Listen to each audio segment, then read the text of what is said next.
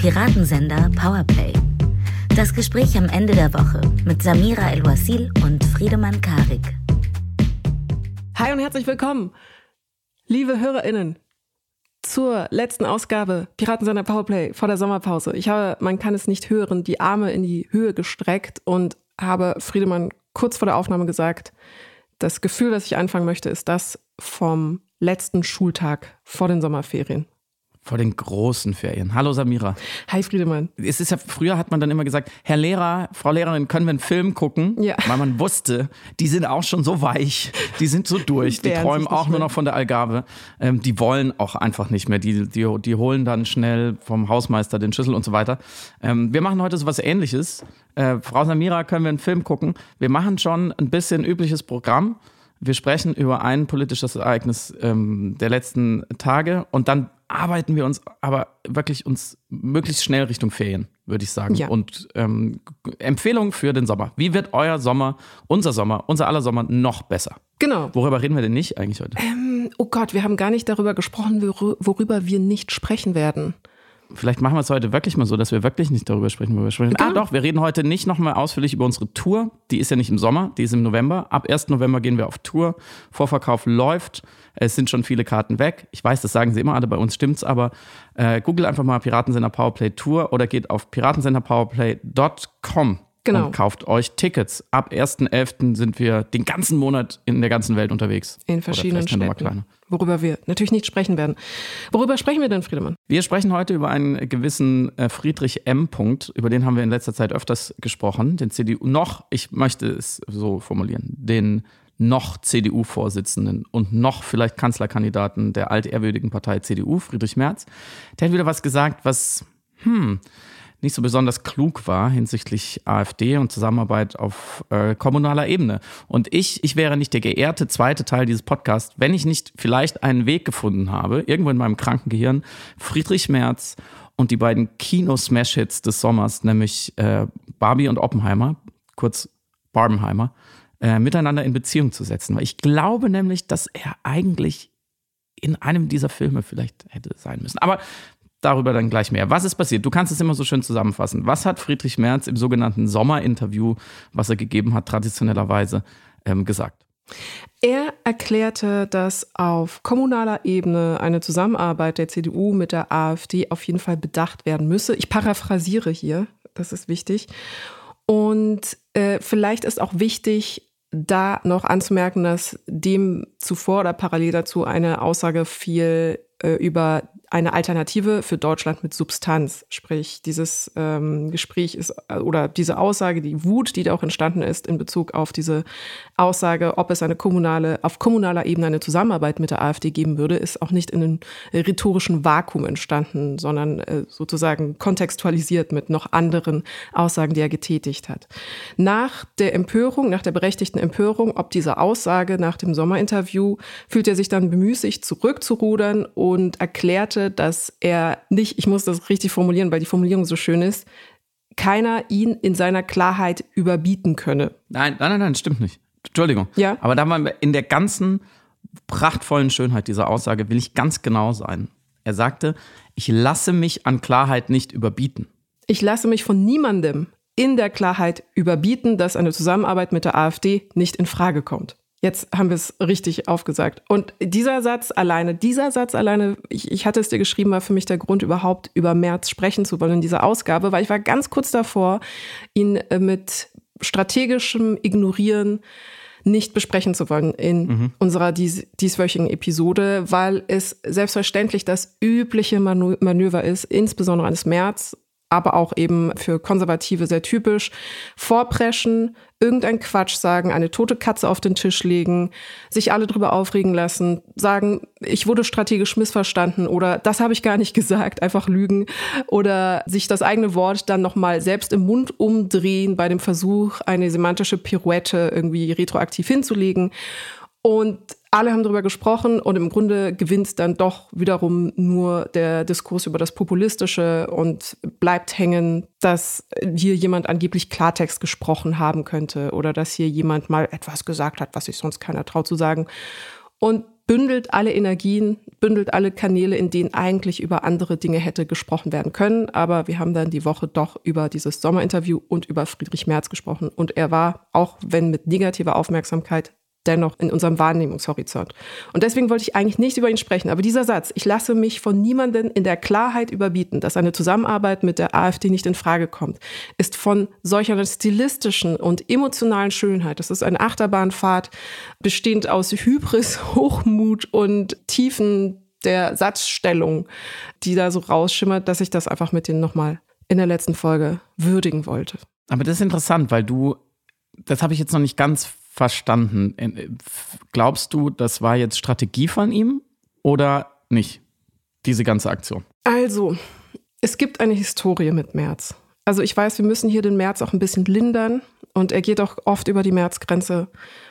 Die Frage ist, wie willentlich ist das oder wie viel ist aus enormer rhetorischer Ignoranz geboren? Da sind wir wieder bei der Ursprungsfrage, die wir auch oft diskutieren, Boshaftigkeit oder Dummheit.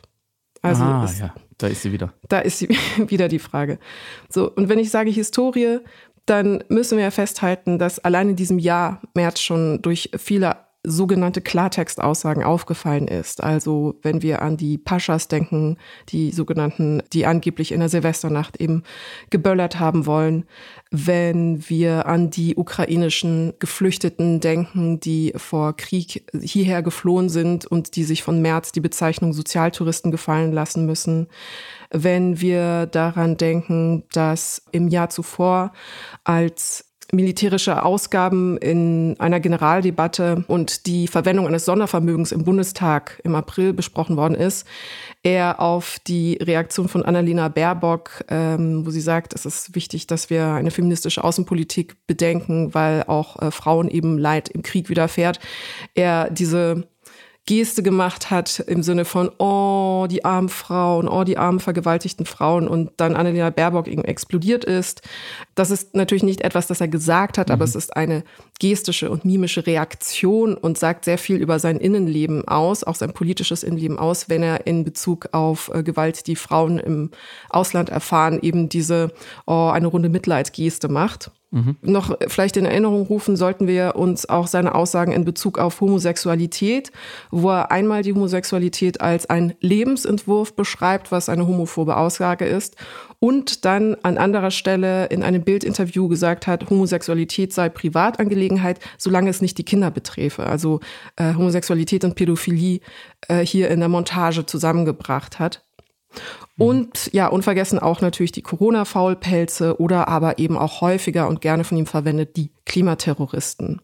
Mhm. So, das nur so ein kleines BlackRock-Museum sozusagen der Klartext-Kommunikationsausfälle von März, die aber so sehr besprochen werden mussten, weil man sich natürlich als Öffentlichkeit und auch als politische Sphäre und auch berichterstatterisch dazu ja verhalten musste, so sehr besprochen worden sind, dass wir jetzt noch darüber sprechen hier, so mhm. zwei, drei Jahre danach, dass ich diese Sachen noch im Kopf habe. Zwar voller grimmiger Wut im Kopf habe und voller kritischer Verachtung für die geäußerten Inhalte, aber dennoch im Kopf habe. Also dennoch eine Kapazität sozusagen verbraucht wird in meiner Auseinandersetzung mit dem, was er sagt.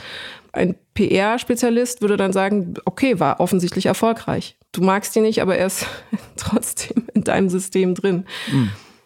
Was zu der alten Frage führt, ob jede Aufmerksamkeit nützliche Aufmerksamkeit ist, in dem Fall spezifisch für einen Spitzenpolitiker und Parteivorsitzenden? Ich würde natürlich ganz klar sagen, auf gar keinen Fall, weil rhetorische Skills, also kommunikative Fertigkeiten Ausdruck darüber geben, ob jemand regierungsfähig ist oder nicht, weil ich die Art, wie kommuniziert wird, selbstverständlich für eine relevante Fähigkeit eines in der Politik gut handelnden Menschen halte. Jetzt ist eben die Frage, wie intentionell das ist. Also ein äh, jemand, der dunkle Taktiken der Rhetorik anwenden würde, würde sagen, ja, aber er kommuniziert ja handwerklich dementsprechend sehr, sehr gut, weil du trotzdem dich mit ihm auseinandergesetzt hast. Das heißt, aus populistischer Sicht ist er ein guter politischer Kommunikator. Aus Sicht vielleicht eines Konservativen oder aus Sicht eines Oppositionellen, diese Rolle hat er jetzt gerade, ist das aus seiner Perspektive eine gute kommunikative handwerkliche Arbeit. Aus Sicht eines m, demokratischen Gefüges ist das für mich der komplette Horror. Und aus Sicht der Körperschaft, die ihm überhaupt erst die Macht verleiht, auf dieser Bühne stattzufinden, nämlich der Partei, Fragezeichen. Weil er ist, in, er ist einfach vom Amt her ist er Bundestagsabgeordneter und CDU-Vorsitzender, nicht mehr, nicht weniger. Dafür wird er bezahlt. Daran muss er sich messen lassen. Er wäre gerne Kanzlerkandidat, wenn der nächstes Jahr mhm. nominiert wird. Ist es in, in diesem Sinne gut, seiner primären Funktion entsprechend? Also, wenn du mich als ein Anführungszeichen politische Beraterin fragst, auf gar keinen Fall. Auf gar keinen Fall. Wenn du mich also, als wenn Bürgerin du jetzt für die fragst, CDU arbeiten würdest und die würden sagen, wie bewerten Sie die Arbeit unseres Vorsitzenden, gerade auch rhetorisch, würdest du, eine, sie schüttelt den Kopf. Ich sehe es im Video. Katastrophe. Eine reine Katastrophe. Ich, ich, frage mich auch, ob er sich überhaupt beraten lässt, um ehrlich zu sein. Naja, er wird, er wird sich beraten lassen müssen aus der Partei heraus, aus dem Konrad-Adenauer-Haus heraus. Ich korrigiere, da gibt es natürlich Leute, die auf ihn einwirken. Die Aussage, ich frage mich, wie sehr er auf die Empfehlungen hört. Also klar, es kann natürlich sein, dass ihn jemand berät, aber es bringt ja nichts, wenn er trotzdem beratungsresistent bleibt. Naja, und als erstes hat natürlich eine Partei gewisse Stabsstellen, gewisse Beratungsstellen, ReferentInnen und so weiter. Leute, die einfach mitreden, andere mächtige Leute in der Partei. So, da muss man gar keine externen Berater anstellen, glaube ich. Also, ich, Frau Samira, wirklich, ich wollte meine Hausaufgaben machen diese Woche. Ja, der Hund hat sie nicht gefressen, die Straßenbahn ist nicht zu spät gekommen oder so. Aber ich habe dann angefangen, wirklich Friedrich Merz zu googeln und Friedrich Merz Rhetorik und eben genau das, was du vorhin so kurz auf einer Perlenkette der Schrecknisse aufgereiht hast, die Zeitleiste der rhetorischen Ausfälle eines Friedrich Merz. Ich hatte, ich, ich hatte dann ehrlich gesagt zu kurz vor den Ferien keine Lust mehr, dahin herabzusteigen. Und ich finde nämlich auch, deswegen war ich eben so äh, wortglauberisch mit diesem jüngsten Zitat. Ich lasse mich an Klarheit nicht überbieten in der, in der Kurzversion. Das ist ja die Aussage. Ich lasse mich von niemandem in der Klarheit überbieten, dass eine Zusammenarbeit mit der AfD nicht in Frage kommt. Und da habe ich gesagt, da ist eigentlich alles schon drin, was man analysieren will an diesem Mann. Und er hat es, vielleicht nochmal zum Kontext, er hat es in einem DPA-Interview gesagt. Es war dann eine Meldung, die über die Ticker gehen, als Reaktion auf das Sommerinterview. Im Sommerinterview hat er gesagt, ne, wir, ähm, wir müssen darüber nachdenken, kommunale Ebene AfD und so weiter und so fort. Wo er ja wissen musste, dass nach der Wahl des Landrats in Sonneberg, was wir ja lange besprochen haben, dass das einfach gerade ein sehr sensibles Thema ist. Ja, man kann gerade die Wirklichkeit insofern nicht verändern, dass diese Partei nun mal viele Stimmen bekommt und in Umfragen gut dasteht und mittelfristig mehr solcher Ämter besetzen wird, gerade auf kommunaler Ebene. So. Was machen jetzt die anderen Parteien damit? Das ist eine große Frage. Ist auch ein Dilemma auf eine Art. Und das beschreibt Friedrich Merz ja in Teilen auch richtig, also er beschreibt es richtig, ich meine, rein deskriptiv, er stellt die Wirklichkeit korrekt dar. Wenn die AfD einen Antrag einbringt, den die anderen Parteien, zum Beispiel eine CDU auf kommunaler Ebene, sehr ähnlich so gestaltet hätte, was machen sie dann? Okay, sie müssen einen eigenen Antrag einbringen, wohl wissend, dass wenn der sehr nah an dem AfD-Antrag ist, dass sie die AfD-Stimmen kriegen. Das wissen sie schon vorher. Ist das schon Zusammenarbeit? Und so weiter. Ich glaube, da gibt es ein paar Dilemmata, da gibt es auch nicht den einen richtigen Umgang. Und ich möchte nicht in der Haut eines Kommunalpolitikers irgendwo in Thüringen oder Sachsen stecken, der mit Ach und Krach noch demokratische Mehrheiten gewinnt und dann sitzen ihm da aber mehr oder weniger viele, mehr oder weniger mächtige, mehr oder weniger selbstbewusste Rechtsextreme gegenüber. Das ist natürlich eine schlechte Situation, sagen wir mal. Und in dieses sensible Feld sticht Friedrich Friedrich Merz eben genau mit dieser Aussage ähm, über die kommunale Zusammenarbeit, um am nächsten Tag eben zu sagen, und das ist wichtig für den Kontext, hinsichtlich der Debatten aus der CDU. Mhm. Also es, ginge, es ging darum, dass Parteifreunde oder aus Landesregierungen, äh, viele, viele nicht ganz unwichtige Stimmen aus der CDU das eben sehr kritisiert haben, seine Aussage. Und dann daraufhin sagte er, ich lasse mich von niemandem in der Klarheit überbieten. Mhm. Und ich finde, diese Formulierung ist, ist so entlarvend. Mhm. Anstatt vielleicht sogar implizit zuzugeben, dass man sich nicht ganz klar ausgedrückt hat, das wäre eine Möglichkeit gewesen, zu sagen, ja, ähm, das, das, war, das war nicht ganz klar. Wenn man mich so verstanden hat, dass wir kommunal mit denen zusammenarbeiten, dann möchte ich das hier nochmal klarstellen. So, das würde implizit heißen, ich, es gab, gab einen gewissen Nachholbedarf. Oder man könnte zum Beispiel ähm, auch sagen, ich fand die Aussage klar, aber es ist halt nun mal ein sensibles Feld, deswegen sage ich es jetzt nochmal. Und er hat ja auch immer auf die Beschlusslage verwiesen. Also seine Aussage aus dem Sommerinterview geht ja auch gegen geltende Beschlusslage der CDU theoretisch, die ganz klar sagt, wir arbeiten nicht mit denen zusammen. Aber dieses, diese passive Konstruktion, ich lasse mich mhm. von niemandem, ja, wer hätte auch sagen können, ähm, ich möchte nochmal klarstellen, ich will nochmal klarstellen, ich möchte Klarheit schaffen, wie auch immer. Ich lasse mich von niemandem, zeigt ja schon eine ganz tief sitzende Angst. Mhm dass ihm etwas angetan werden könnte, dass er die Kontrolle verliert, weil er weiß, glaube ich, weil er sehr genau weiß, dass er die Kontrolle manchmal verliert oder vielleicht sogar bewusst abgibt in einem strategischen Sinn, dass er seinen Impuls nicht unter Kontrolle hat in, in diesem Fall, dass er seinen Impuls nicht unter Kontrolle hat, zu zeigen, dass er schlauer ist und ähm, dass er reden kann, wie ihm der Schnabel äh, gewachsen ist. Und das ist eine Fragilität tatsächlich, die ich ehrlich gesagt fast nur von Männern kenne. Diese Angst, dass jemand öffentlich zeigen könnte, dass ich nicht recht hatte oder dass ich nicht 100% äh, souverän war. Und ich finde, das zieht sich durch alle seine Äußerungen und das macht seine Sprache sehr herablassend. Also ich lasse mich, das ist äh, fast schon so, äh, also der Pluralis Majestatis klopft schon an die Tür, ja. Äh, durchlaucht lässt sich nicht, lässt sich nicht herumkommandieren, lässt sich nicht erpressen, lässt sich nicht unter Druck setzen und so weiter und so fort. Es ist eben doch immer wieder sehr impulsiv, weil er, glaube ich, sehr viel unterdrückt, was dann aus ihm herausbricht. Es ist extrem selbstgerecht weil er sich selber bescheinigt, dass er ja alles richtig gemacht hat und in voller Klarheit war und dass er, wie er auch sagt, ich habe schlicht und ergreifend die Wirklichkeit beschrieben. Das ist schon ein philosophisches Problem. Mhm. Ähm, wenn man ein, ein an, ansatzweise reflektierter, sagen wir mal, kluger Mensch ist, der davon ausgeht, dass er immer falsch liegen könnte, dann kann ich nicht schlicht und ergreifend die Wirklichkeit beschreiben. Es geht nicht. Es ist immer die Wirklichkeit, so wie ich sie wahrnehme. Und das macht ihn, finde ich, insgesamt, finde ich, auf eine Art sehr verletzlich, weil ich sehe einem Menschen dabei zu, der so durch, durch die Gegend stolpert auf dieser politischen Bühne, der sich nicht im Griff hat. Und ich glaube, auch deswegen haben wir hier in, die, in genau diesem Moment, in diesem Sommerinterview und den Reaktionen, den Anfang vom Ende des Spitzenpolitikers Merz gesehen, des zweiten Endes. Er war schon einmal weg, weil Merkel ihn kaltgestellt hat, weil die nämlich genau wusste, weil sie das nämlich im Gegensatz zu ihm genau kann, sich zu beherrschen und nur Dinge zu sagen, von denen sie 100% überzeugt ist, dass sie nicht gefährlich sind. Dafür haben wir sie auch oft kritisiert, dafür kann man sie auch kritisieren, weil am Ende kommt dann völlig egaler Sprech dabei raus. Aber von März haben spätestens jetzt alle Menschen in dieser Partei, die extrem darunter leidet, dass sie in der Opposition ist, die unbedingt zum Siegen verdammt ist bei der nächsten Bundestagswahl, die unbedingt wieder den Kanzler, die Kanzlerin stellen muss, kostet es, was es wolle. Von diesem Friedrich Merz haben alle CDUlerInnen gesehen, er ist nicht kontrolliert und mhm. er ist auch nicht kontrollierbar und das macht ihn zu einem Risiko mhm. im Wahlkampf, und weil er nicht anschlussfähig ist, weil er Milieus verprellt. Er verbindet die Milieus nicht, wie man es heute machen muss, um überhaupt noch Mehrheiten zu beschaffen, überhaupt noch Wahlergebnisse mit einer 3 vorne dann dran zu kriegen. Da muss man sehr viele verschiedene Menschen einfangen, weil die Gesellschaft einfach politisch, sozioökonomisch und so weiter fragmentiert ist. Merkel konnte das noch. Scholz kann es nicht, offensichtlicherweise. Merz kann es überhaupt nicht. Und ich glaube, genau darin sehen wir, und das ist jetzt meine Überleitung für 5000 und meine These, wir sehen, was Friedrich Merz gerne wäre und was er ist. Friedrich Merz war schon mal in der Spitzenpolitik relativ weit gekommen. Dann wurde er in der CDU nicht mehr gebraucht. Wir erinnern uns, kurzer Exkurs in den 90ern, den, die Steuererklärung auf dem Bierdeckel. Er hat sich irgendwie als Fiskalpolitiker etabliert, so, dann wurde er nicht mehr gebraucht, äh, ist beleidigt abgezogen, war dann bei BlackRock und so weiter und so fort, um dann nochmal wiederzukommen. Hätte er auch einfach sagen können, ich verdiene so viel Geld, ich fliege mit meinem Flugzeug ein bisschen durch die Gegend, ich bin schlauer als ihr alle und einmal im Jahr ein geharnisches Interview im Handelsblatt geben, was die CDU und alle anderen nicht verstanden haben und falsch machen. Wäre auch ein Lebensentwurf gewesen. Mhm. Nein, er musste nochmal zurückkommen und hat die Chance Chance ergriffen. Ich glaube, er wurde ja dann einmal tatsächlich nicht gewählt als CDU-Vorsitzender. Er hat es nochmal versucht.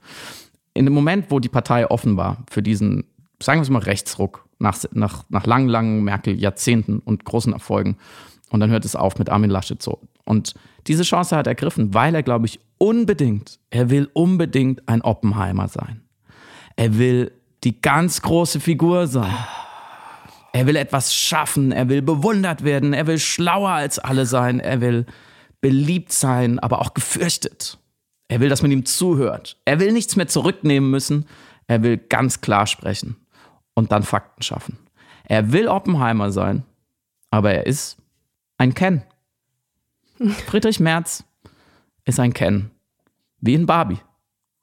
Er hat es einfach nicht drauf.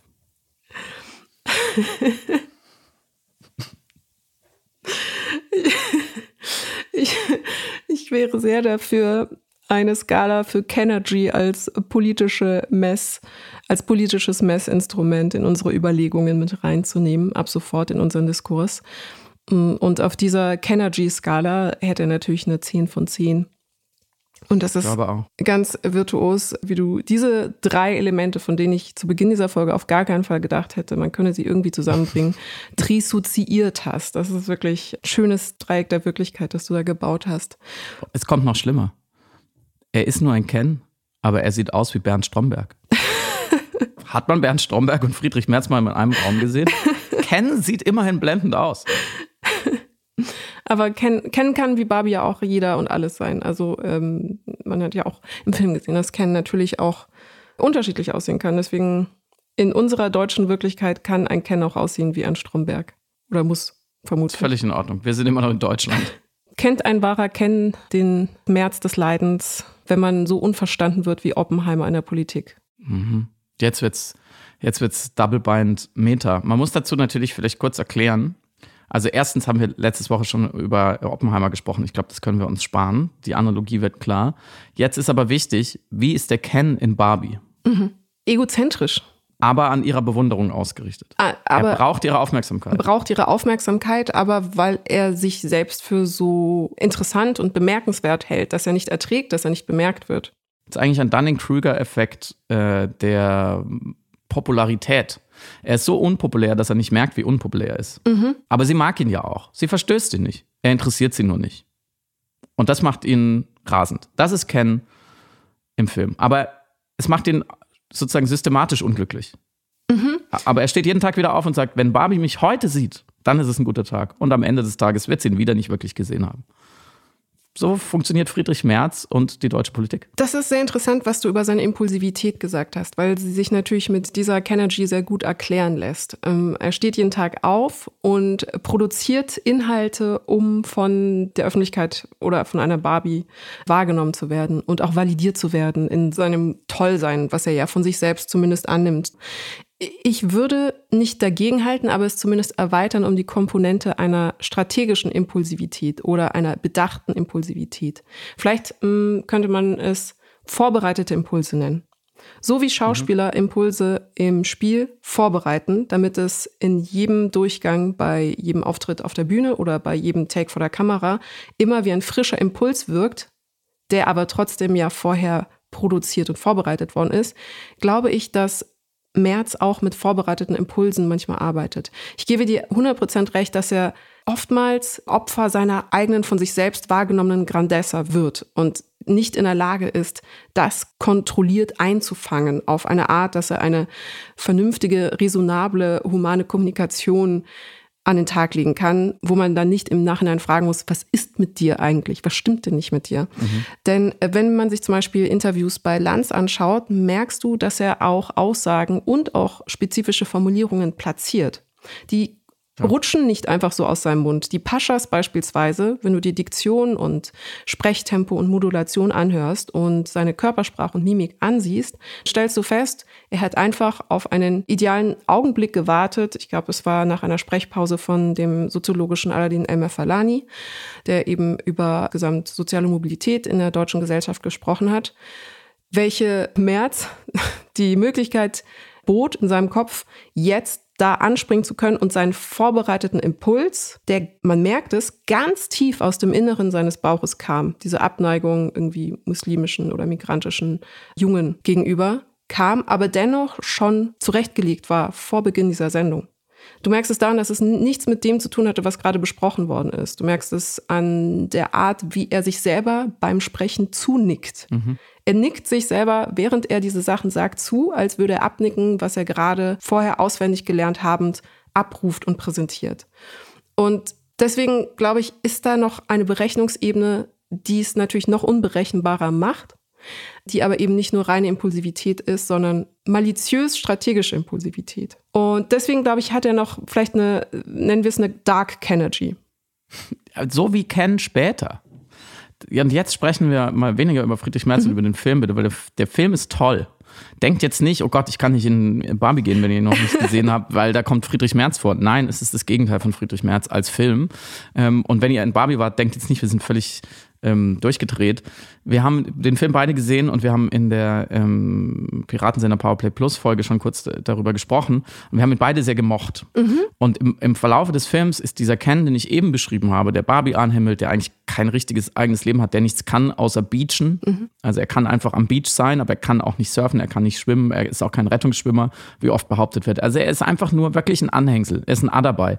Er ist ein Accessoire für Barbie, damit Barbie eigentlich heller strahlt, weil wenn sie angehimmelt wird von einem gut aussehenden Typen, ist Barbies Leben einfach noch toller und sie lehnt ihn aber immer ab. Am Ende macht sie immer Girls Night, weil Freundinnen sind wichtiger für diese emanzipierte, für diese äh, ja, selbstermächtigte Barbie. So. Und im Laufe des Films lernt aber kennen, dass in der echten Welt, also bei uns Menschen, die Männer das Sagen haben und das Patriarchat herrscht und man als Mann alles machen kann, was man will und als Frau irgendwie nicht so richtig. Und dann versucht er das Patriarchat in das Barbie-Matriarchat zu importieren und äh, ist, äh, schafft den Umsturz. Er schafft die Revolution. Ähm, und dagegen muss dann natürlich Barbie mit ihren Freundinnen, mit den anderen Barbies wieder ankämpfen. Und es gibt eine Sequenz in diesem Film von so 10, 15 Minuten, wo Ryan Gosling als Ken wirklich in voller Inselpracht mit einem ähm, mit einem falschen äh, Pelzmantel äh, um die Schultern wirklich aus seiner, aus seiner Man-Cave heraus den Dude äh, bringt. Mhm. Und ähm, eben jetzt feiert, dass er endlich, dass die Männer endlich machen können, was sie wollen und dass sie jetzt, jetzt, jetzt die Chefs sind. Und das ist so fein beobachtet und gleichzeitig so schön überzeichnet, inklusive Matchbox 20 auf der Gitarre am Lagerfeuer und einer Musical ein äh, und auch so, so, so wunderbar hervorragend unterdrückt homoerotischen Energien, die da sind, die aber natürlich keiner ausleben darf, weil und so weiter. Ähm, das ist so toll gemacht. Das allein finde ich für diese Phase hat sich der Film schon gelohnt. Für diese Persiflage auf äh, toxische Männlichkeit, auf heutige Männlichkeit, auf Mainstream-Männlichkeit. Mm, und diese darke Kenergy, finde ich, ist entspricht schon wieder auf eine Art sehr diesem CDU-Vorsitzenden, den wir jetzt nicht weiter erwähnen wollen, mhm. dass natürlich äh, da auch, dass die auch taktisch eingesetzt werden kann, um Punktgewinne zu machen, rhetorisch. Mhm. So wie, so wie Ken im Film auch nicht ganz unclever sozusagen erstmal die Reihen schließt, aber sich dann doch sehr unclever wieder übertölpeln lässt äh, von den Barbies und am Ende, ähm, ja, ich spoiler jetzt hier nicht. Aber auch deswegen fand ich, ähm, fand ich den Film so toll, weil ich saß da als Mann drin und ich habe mich mehrmals zwischen die Augen getroffen gefühlt und ich fand, dass wir den Diskurs ja jetzt schon seit Jahren haben und äh, wir ja auch viel darüber sprechen, was müssten eigentlich die Männer jetzt machen und so weiter und so fort. Mm, und dass dieser Film nochmal auf eine sehr popcornartige, sehr mainstreamige, aber sehr lustige Art und Weise alle diese bescheuerten Sätze und Ausreden und Behauptungen und Selbstimmunisierung, die man dann eben auch wieder bei Spitzenpolitikern hört, ähm, sehr schön in diese Ken-Figur und die anderen Männer, die da rumlaufen, auch in der echten Welt ganz toll. Will Ferrell als Mattel-CEO. Äh, sehr schön da reingegossen hat. Deswegen finde ich auch natürlich alles, was feministisch gesagt wird, was von Frauenseite in diesem Film ist, sowieso. Aber ich hätte nicht erwartet, dass sozusagen auch die Männer so gut ihr Fett wegkriegen. Deswegen fand ich ihn wirklich einen der besten politischen Filme der letzten Jahre. Ich kann mich zu 80 Prozent deinem Lob anschließen. Wir müssen aber die obligatorische ähm, Kapitalismuskritik noch kurz unterbringen. Es ist ein Unbedingt. Produktfilm, so wie äh, zum Beispiel Air Max, der Air Max-Film, der Tetris-Film der, was gab es noch für Produktfilme jetzt in diesem Jahr? Einige. Aber äh, Filme, die eigentlich zur Ikonisierung eines äh, retro-nostalgisch aufgeladenen Produkts beitragen und versuchen, dem durch eine Filmerzählung nochmal eine andere Mystifizierung oder vielleicht fast sogar eine mythologische äh, Grundlage geben zu können oder eben eine Neuorientierung, was ich glaube, was bei Barbie beziehungsweise bei Mattel jetzt hier der Fall ist. Das heißt, wir haben hier auch einen großen, äh, sehr materialistischen Film und das aber auch auf guter Ebene, wenn ich sage materialistisch, weil natürlich auch Ausstattung, Ästhetik, Farben, Design, Looks sehr smart, sehr geschmackvoll gewählt sind für das äh, Universum, das sie abbilden und für das Universum, das sie kritisieren wollen, mhm. in Form eben eines äh, patriarchal geprägten Venice Beach. That being said, und ich glaube, beides kann gleichzeitig richtig sein, gleichwohl wir wissen, dass es eben ein auch großer, langer toll gemachter Werbefilm ist für ein extrem durchkommerzialisiertes Produkt, das sich durch erstens ein enormes neoliberales Dispositiv auszeichnet und zweitens durch eine in der Vergangenheit nicht korrekt aufgearbeitete toxische Elemente, die antifeministisch waren und sind, hat alles, was Greta Gerwig da reinbringen konnte von ihrer Erzählung, von ihren Themen, von ihrer politischen Verhandlung, was Patriarchat und Feminismus angeht, großartig einbringen können und umsetzen können und inszenieren und präsentieren können. Es wird toll gespielt. Ryan Gosling fantastisch, Margot Robbie atemberaubend als Barbie, aber auch alle äh, America Ferrara, also wirklich Seele des Films, Herz des Films. Und es wird auf eine so lustige, subversive, ich weiß, wir haben über das Wort gesprochen, subversive und mhm. dekonstruierende Art an dieses Thema rangegangen, dass ich, als ich es am Ende, als ich es gesehen habe und ich saß da und der Abspann lief, ich erstmal nicht glauben konnte, dass dieser Film eigentlich so in der Form existiert und dass das ein Mainstream-Blockbuster ist. Weil vieles, mhm. was an äh, feministischen Betrachtungen darin stattfindet, ist erstmal politisiert und politisch klingend. Also es wird auch das Vokabular und das Jargon angewandt und ich dachte, ja. das ist der Sommer-Blockbuster, wo wir jetzt über toxische Maskulinität, über Patriarchat sprechen, über Unterdrückungsmechanismen, über Ausbeutungsverhältnisse. Absolut absolut. Es ist ähm, wirklich begeisternd, wie das Drehbuch es schafft, ähm, was Greta Gerwig mit ihrem Mann Nauer Baumbach äh, geschrieben hat, zwischen diesen Ebenen zu springen, sprachlich, mhm. auch zwischen dem, was, wie die Figuren miteinander sprechen. Diese Puppen, die natürlich miteinander, erstmal miteinander sprechen wie Puppen, die in ihrer Puppenwelt leben. Also nicht besonders, also sagen wir mal, beschränkt einfach von, von ihrer kleinen Puppenweltsicht. Und dann aber da immer wieder aus sprechen und auf sehr schlagfertige Art und Weise eben klingen wie ein gutes feministisches Sachbuch mhm. ähm, oder ein guter feministischer Tweet zum Diskurs. Das Gleiche dann wiederum äh, gespiegelt wird sozusagen in der echten Welt, wo alle ein bisschen klingen wie das Negativbeispiel. Mhm. Und zwischendurch aber wieder erleuchtete Momente haben.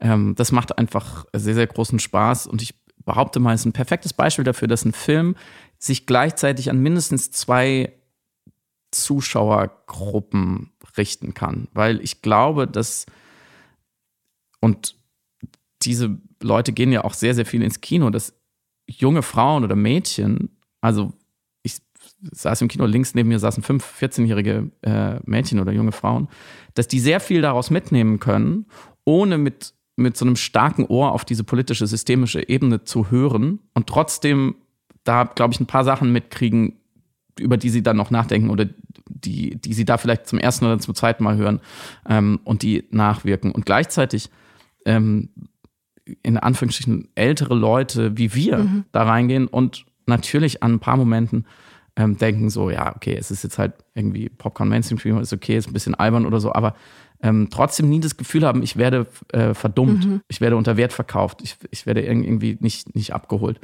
Ähm, und das ist schon das ist schon eine große Leistung, was, glaube ich, auch nur Kino in dieser Form kann. Insofern würde ich sagen, wir haben letzte Woche viel über Oppenheimer gesprochen. Äh, ich will mich nicht entscheiden müssen. Ich würde sagen, beide Filme sind sehr wichtig. Ich würde beide wirklich uneingeschränkt empfehlen.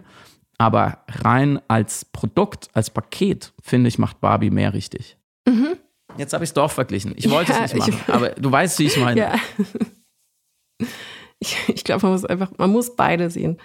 Ja, schaut euch beide an. Was sollte man noch sehen oder lesen, Samira, diesen Sommer? Ich habe in Bezug auf Oppenheimer und die Kritik, die oft zu Recht geäußert worden ist, dass keine Opferperspektive, zum Beispiel Perspektive eben der japanischen Bevölkerung in dem Film zu Genüge verhandelt wird. Also es wird so in zwei, drei Nebensätzen erwähnt und es gibt auch eine für die Dramaturgie durchaus wichtige Szene, in welcher er Aufnahmen sieht, was mit der japanischen Zivilbevölkerung passiert ist nach dem Einschlag der Atombombe.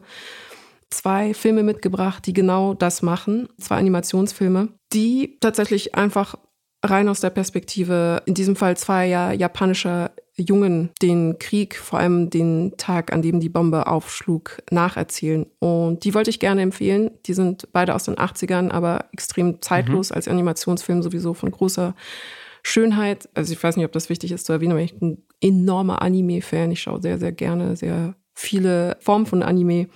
Und diese beiden Filme haben auf ewig einen Platz in meinem Herzen und haben so eine für mich aufklärerische Bedeutung, was Krieg angeht, wie Maus als Graphic Novel damals für mich in Bezug auf den Holocaust hatte.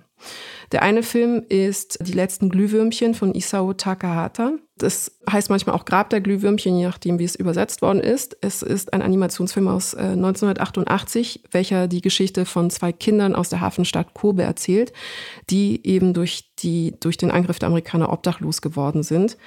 Saita ist hier ein junger Teenager und er ist mit seiner kleinen Schwester Setsuko zusammen unterwegs. Sie ist etwa fünf Jahre alt. Und zu Beginn ist es so, dass der Vater der, Marine, äh, der japanischen Marine dient und die Mutter ein Bombenopfer ist. Und wir sehen, wie Saita also zu Beginn neben dem von Verbrennungen übersäten Körper im Notkrankenhaus seiner Mutter kniet und nach und nach verschwindet alles, was als soziale Struktur wichtig und relevant ist für diesen Jungen. Also die Eltern sterben, ähm, eine Zeit lang, äh, die, die Schulen sind verschwunden, sind weggebombt, die Nachbarn leben nicht mehr. Und dementsprechend nimmt die Tante, die Schwester der Mutter, die beiden Kinder eine Zeit lang, aber sie ist sehr grausam, weil einfach nichts zu essen da ist. Und deswegen sie sehr sparsam mit Nahrung umgeht und eben insbesondere den beiden gegenüber recht sadistisch und egoistisch ist, was eben die letzten Reiskörner angeht, die noch üblich sind. Mhm. Deswegen nimmt der große Bruder, der sich selbstverständlich verantwortlich fühlt für das Überleben seiner kleinen Schwester, seine kleine Schwester und flieht mit ihr in eine Höhle in die Berge, wo sie dann erstmal unbescholten und auch autonom leben. Und es ist eine kindliche und freie Zeit kurz, weil sie plötzlich ohne elterliche Aufsicht oder irgendeine Form von Autorität existieren können, aber sie können eben nicht überleben ohne Unterstützung. Und er tut alles, was er kann, um äh, für seine kleine Schwester Essen zu organisieren, Essen zu finden. Ähm, aber es kann einem 14-Jährigen alleine nicht gelingen, die Verantwortung für eine Fünfjährige zu übernehmen in einem postgebombten Land. Und mhm. ich werde auch mit der Stimme etwas ruhiger. Es ist ein unfassbar trauriger Film. Sehr aufrüttelnd, sehr bewegend, sehr schmerzhaft anzuschauen. Und deswegen, wenn es Schwierigkeit gibt, so starke Gefühle auszuhalten beim Schauen oder es einen schwierigen Umgang mit Tod gibt, dann würde ich den Film nicht empfehlen zu schauen oder nicht alleine zu schauen auf jeden Fall. Aber es ist auch eben ein künstlerisch und handwerklich großartig gemachter Film aus dem Ghibli-Studio, beziehungsweise ähm, der Regisseur Takahata ist eben dem Ghibli-Studio verbunden. Prinzessin Mononoke ist vielleicht so eins der bekanntesten Filme. Und die Momente der Schönheit und der Poesie sind eben dort auch sehr präsent. Also es ist nicht nur reines Leiden oder reine, reine Schwermut, reine Tragik, sondern es gibt einen Moment, wo die Kinder in dieser Höhle sind und es ist offensichtlich kein Licht da, weil natürlich ähm, sie, sie schaffen erstmal kein Feuer zu machen. Und deswegen fangen sie Glühwürmchen ein. Das ist auch titelgebend. Und diese Glühwürmchen tun sie in einen Glasbehälter, damit sie ein bisschen Licht in der Höhle haben. Und am nächsten Tag sind die kleinen Glühwürmchen aber eben verstorben und die kleine Schwester beerdigt sie und stellt sich vor, dass sie diese Glühwürmchen so beerdigt, wie eigentlich Menschen, die gestorben sind im Krieg, beerdigt mhm. werden sollten. Mit aller Liebe und Zärtlichkeit macht sie eben diese Beerdigung. Und der Bruder schaut aus einer Mischung aus Schmerz und Mitgefühl und Liebe zu seiner Schwester rüber. Und das ist ein extrem feiner, kleiner, sachter Moment, von dem es aber ganz viel in diesem Film gibt, der eben unfassbar schön auch animiert ist. Das noch vielleicht als letzte ästhetische, ästhetische Empfehlung oder ästhetischer Hinweis. Die Hintergründe sind in einem Stil gezeichnet, welches dem japanischen Künstler Hiroshige aus dem 18. Jahrhundert nachempfunden ist wo sich auch Hergé, der Zeichner von Tintin, äh, Tim und Struppi, hat von inspirieren lassen. Und mhm. dementsprechend sieht man im Film eben eine Stilisierung an, aber umso mehr zeigt diese Stilisierung, dass du keinen Naturalismus brauchst, um diese emotionale Wirkung und auch diese politische Aussagekraft haben. Ganz im Gegenteil, die Wiedergabe der Wirklichkeit, der historischen Wirklichkeit und vor allem der Perspektive vom Krieg Betroffener erfolgt hier noch effizienter, noch effektiver durch die Überhöhung und durch die Vereinfachung. Und deswegen ein extrem, also wirklich extrem wichtiger Film, auch filmhistorisch gesprochen. Aber wie gesagt, nicht nicht glauben, dass es für Kinder geeignet, weil es ein Animationsfilm ist. Den viele machen manche Eltern manchmal noch. Mhm. Und es ist basically wie was Maus für Graphic Novels ist, ist vielleicht die letzten Glühwürmchen für das politische Anime. Ich habe noch einen zweiten Film, der genau in dieselbe Kerbe schlägt, aber ich wollte zwei Filme anbieten und nicht quasi mich rausreden mit der Aussage, aber Oppenheimer braucht doch nicht unbedingt die japanische Perspektive zu erzählen. Immerhin habe ich einen Film mitgebracht, der das mhm. Gegenteil belegt. Es gibt noch einen zweiten, heißt Barfuß durch Hiroshima. Mhm. Das erzählt ebenfalls die Geschichte von Gen, einem kleinen Jungen, der zusammen mit seiner Mutter den Bombenangriff auf Hiroshima überlebt. Der Film basiert auf der von der Kritik sehr gefeierten und halb autobiografischen japanischen Manga-Serie Hadashi no Gen von Keiji Nakazawa. Und es schildert die Kämpfe von Gen und seiner Mutter eben, während sie versuchen, ihr Leben aus der Asche der Bombe wieder aufzubauen. Mhm. Der Manga und auch der Animationsfilm wenden sich in der Erzählung gegen die Handlung der japanischen Regierung. Es ist selbstverständlich ein kriegskritischer und auch regierungskritischer Manga. Und dementsprechend klassischerweise auch ein Antikriegsfilm, ein pazifistischer Film, der eben die gesamte geopolitische Situation auch aus Perspektive dieses Jungen erfolgreich verhandelt. Und der Film beginnt in der heruntergekommenen Stadt Hiroshima und wir erleben erstmal die Ereignisse, die zu dem Bombenangriff führen, aus den Augen, äh, durch die Augen von Gen. Die Situation ist sehr angespannt. Der Vater arbeitet in der Stadtverwaltung und zieht die Wut der ähm, Freunde und der Kolleginnen auf sich, weil er die Regierung kritisiert und weil er der Meinung ist, dass der Krieg nicht mehr zu gewinnen ist. Das führt dazu, dass äh, die Familie stigmatisiert wird und diskriminiert wird durch die übrigen Nachbarn und dementsprechend auch Lebensmittel oder Verfügbarkeit äh, für Lebensmittel knapp wird, weil ihnen zum Beispiel die, die ähm, Händler dann einfach nichts mehr verkaufen wollen. Diese Sorgen verblassen dann aber, als das amerikanische Militär seinen letzten Angriff auf Japan beginnt. Und das ist vielleicht die, der emblematischste Teil des Films, dass wir den Tag des Angriffs eben aus Perspektive des jungen Gen sehen. Und wir sehen einfach, was die Bombe dann für Auswirkungen hat. Das, was in Oppenheimer nicht gezeigt worden ist, was er offensichtlich auf einer Leinwand offscreen gesehen hat, das wird uns, dem Zuschauer, in diesem Animationsfilm in aller Drastik, in aller Deutlichkeit, mit viel Detailreichtum gezeigt. Und hier ist natürlich die große Frage, die Susan Sontag auch in Das Leiden der anderen verhandelt. Muss man das zeigen, um zu zeigen, wie schlimm Krieg ist? Muss man zerfetzte Körper, zerrissene Haut, schmelzende Gesichter, Leichenteile zeigen, um zu vermitteln, wie schlimm Krieg ist? Und ich glaube hier erstens aufgrund der Stilisierung durch die Animation und aufgrund der Tatsache, dass das immer noch alles aus der Perspektive des Jungen ist, der ja da war und der das genauso gesehen hat. Und wo es feige wäre von uns als Zuschauer zu erwarten, dass wir uns dem jetzt nicht aussetzen müssen, obwohl der Junge eben diesen, diese Dinge gesehen hat, finde ich es in dem Film legitim und künstlerisch vernünftig oder richtig äh, eingesetzt als Instrument, das Ganze zu zeigen. Das basiert auch tatsächlich auf äh, den Erzählungen des Autoren, die auch biografisch sind. Diese, also er hat selber eben tatsächlich diese Dinge gesehen und ist selber eben aufgewachsen in Hiroshima. Vielen Dank für die sozusagen ergänzenden Empfehlung, Empfehlung dazu. Ich würde jetzt natürlich sehr gerne äh, mit dir noch eine weitere Stunde darüber diskutieren, warum Christopher Nolan diese Op Opferperspektive ausgeblendet hat und wie du gerade richtig gesagt hast, warum der, die Hauptfigur des Films sie sieht, aber wir nicht. Mhm. Wir sehen nur, wie er sie sieht. Aber das vielleicht für unseren bald startenden Film- und Kinopodcast an anderer Stelle. Ich habe noch schnell ähm, zwei Empfehlungen, die ich glaube ich beide schon gemacht habe, aber nochmal nachdrücklich unterstreichen würde. Einfach zu all diesen Dingen, die ich vorhin behauptet habe über Barbie und die wir immer wieder über das Patriarchat sagen und so weiter und so fort. Nämlich zwei Bücher, die mir sehr gut geholfen haben, äh, zu verstehen, warum Ken vielleicht realer ist, als wir uns wünschen würden. Nämlich einmal ähm, von Anne Waag, Kümmern und Kämpfen.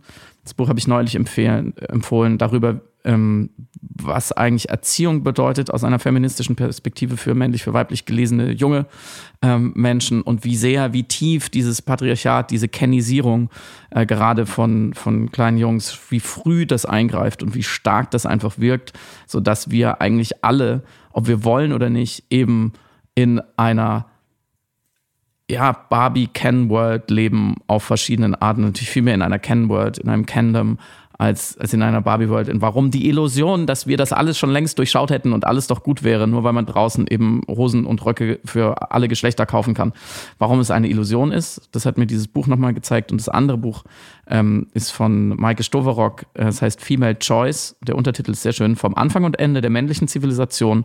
Äh, Maike ist eine Biologin und äh, beschreibt einfach nochmal viel biologisch, was man dazu wissen muss, warum, und das bildet sich in Barbie auch ab, warum es so einen enormen auch einfach sexuellen, reproduktiven, romantischen Konkurrenzkampf unter cis-hetero-Menschen gibt, warum ähm, es eigentlich immer ein ungleiches Verhältnis von Zugang zu Reproduktion und Sex war und, und gewolltem Zugang zu Reproduktion und Sex, was, glaube ich, ein sehr großer Grund ist, immer noch unterschätzter Grund ist, warum Männer sich so benehmen, wie sie sich benehmen, weil sie Angst haben, dass sie nicht zum Zug kommen und manchmal auch im Sinne der Incels berechtigte Angst. Und das unterfüttert das einfach nochmal auch quer durchs Tierreich generell äh, damit, wie Leben eigentlich entsteht und wie Evolution eigentlich funktioniert und was das mit dem Patriarchat zu tun hat.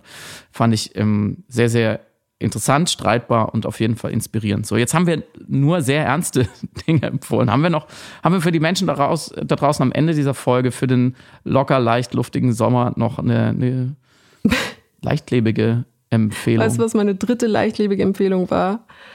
Das Blaue Buch von Erich Kästner ja, ein super. Kriegstagebuch, ein Vielen Dank. Kriegstagebuch, ein Antikriegstagebuch. Samira, bitte. Aber es ist dann gleich August. Ich, äh, die Leute so im August sich auch einfach mal freuen über irgendwas. Das ist auch sehr lesenswert, aber ich ergänze es für im, im Namen der Sommerlichkeit um Erich Kästners Sonderbares vom Kurfürstendamm, äh, Berliner Beobachtung aus dem Atrium Verlag.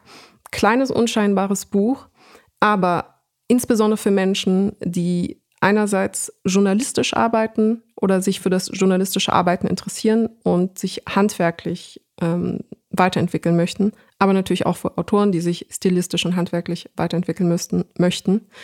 Sehr zu empfehlen. Es sind Miniaturen, kleine Berlin-Beobachtungs-Vignetten, könnte man es nennen, die sehr kondensiert, sehr konzise Berlin der 20er, 30er Jahre in kurzen, glossigen Texten einfangen. Und warum ich so begeistert war, ich als große Freundin des Ornamentalen und Ausschweifenden war beeindruckt von der Art, wie verdichtet Erich Kästner auf zwei Seiten eine ganze Nacht, eine ganze Atmosphäre, ein ganzes Ambiente, ein Zeitgeist, ganze Menschen einzufangen vermag. Man liest zwei Seiten und man weiß alles über die Situation, also man war dort und man weiß alles, was man wissen muss über die Menschen, die beispielsweise Teil der Barszenerie waren, welche Berufe sie warum hatten, warum waren sie angezogen, wie sie angezogen waren, was sagt das über die aktuelle politische Situation zu dem Zeitpunkt, wo er aufgeschrieben hatte, aus wie funktionieren Menschen überhaupt miteinander? Es ist manchmal fast eine anthropologische Betrachtung, es ist manchmal eine soziologische, manchmal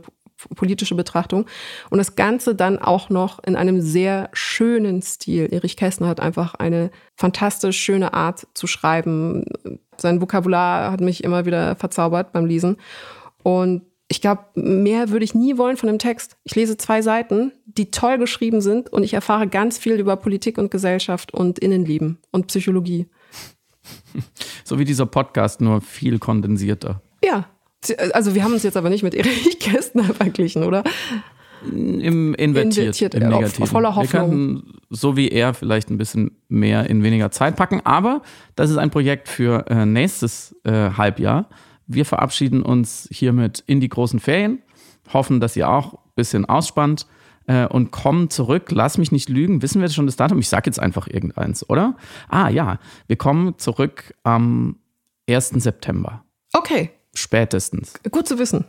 Ich, ich, ich trage es mir ein. Ich mache mir ein Kreuz im Kalender. Vielleicht auch mal gucken, müssen wir nochmal in, intern diskutieren. Ähm, spätestens da, weil, nämlich am 31. August, einen Tag vorher, passiert noch etwas, was diesen Sommer für mich zu einem besonderen macht. Da erscheint nämlich äh, mein neuer Roman namens Die Lügnerin im Ulstein Verlag. Mm, und der ist jetzt vorbestellbar. Wer also eher so Spätsommerurlaub macht vielleicht oder mh, zwar jetzt im Urlaub ist, aber da nicht liest, sondern nur im Alltag liest, solche Menschen soll es ja auch geben, oder generell dann im Spätsommer, Frühherbst was Gutes zu lesen haben will, mh, könnte darüber nachdenken, mal zu schauen, unter meinem Namen Die Lügnerin sich anzugucken. Und ähm, ich freue mich, wenn ein paar von euch äh, das konsultieren sozusagen. Und das Ding ist, wenn man Bücher früh vorbestellt, dann bekommt man die manchmal eine Woche oder ein paar Tage auf jeden Fall vorher, vor Verein, äh, Erscheinungstermin. Das heißt, falls Stimmt. jemand so eher Ende August, Mitte August noch was lesen möchte, dann sind die Chancen sehr groß, dass er tatsächlich das Buch ein bisschen früher bekommen könnte, wenn er jetzt bestellt. Und das funktioniert aber ähm, nur, behaupte ich jetzt einfach, ich weiß gar nicht, ob es stimmt, aber ich glaube, es stimmt, funktioniert nur, wenn man im lokalen Buchhandel bestellt. Weil die kriegen oft die Auslieferung früher. Ja, weil stimmt. manche die Lieferanten einfach sagen, ja gut, eigentlich würde man jetzt noch eine Woche warten, aber wir liefern jetzt sowieso schon aus. Und da kann es sehr gut sein, dass es schon eine Woche früher da ist. Mit Amazon funktioniert das nicht. Bestellt keine Bücher bei Amazon, wenn es nicht unbedingt sein muss. Ja. Bestellt bei geniallokal.de zum Beispiel. Das ist eine Übersicht, wo man lokale BuchhändlerInnen findet. Oder natürlich bei der Buchhandlung, die ihr gut findet, ähm, in der Nähe. Ähm, und die können euch dann auch sagen, wann es da ist. Und damit einen wunderschönen Sommer. Macht's gut. Tschüss. Cremt euch ein. Bis dann.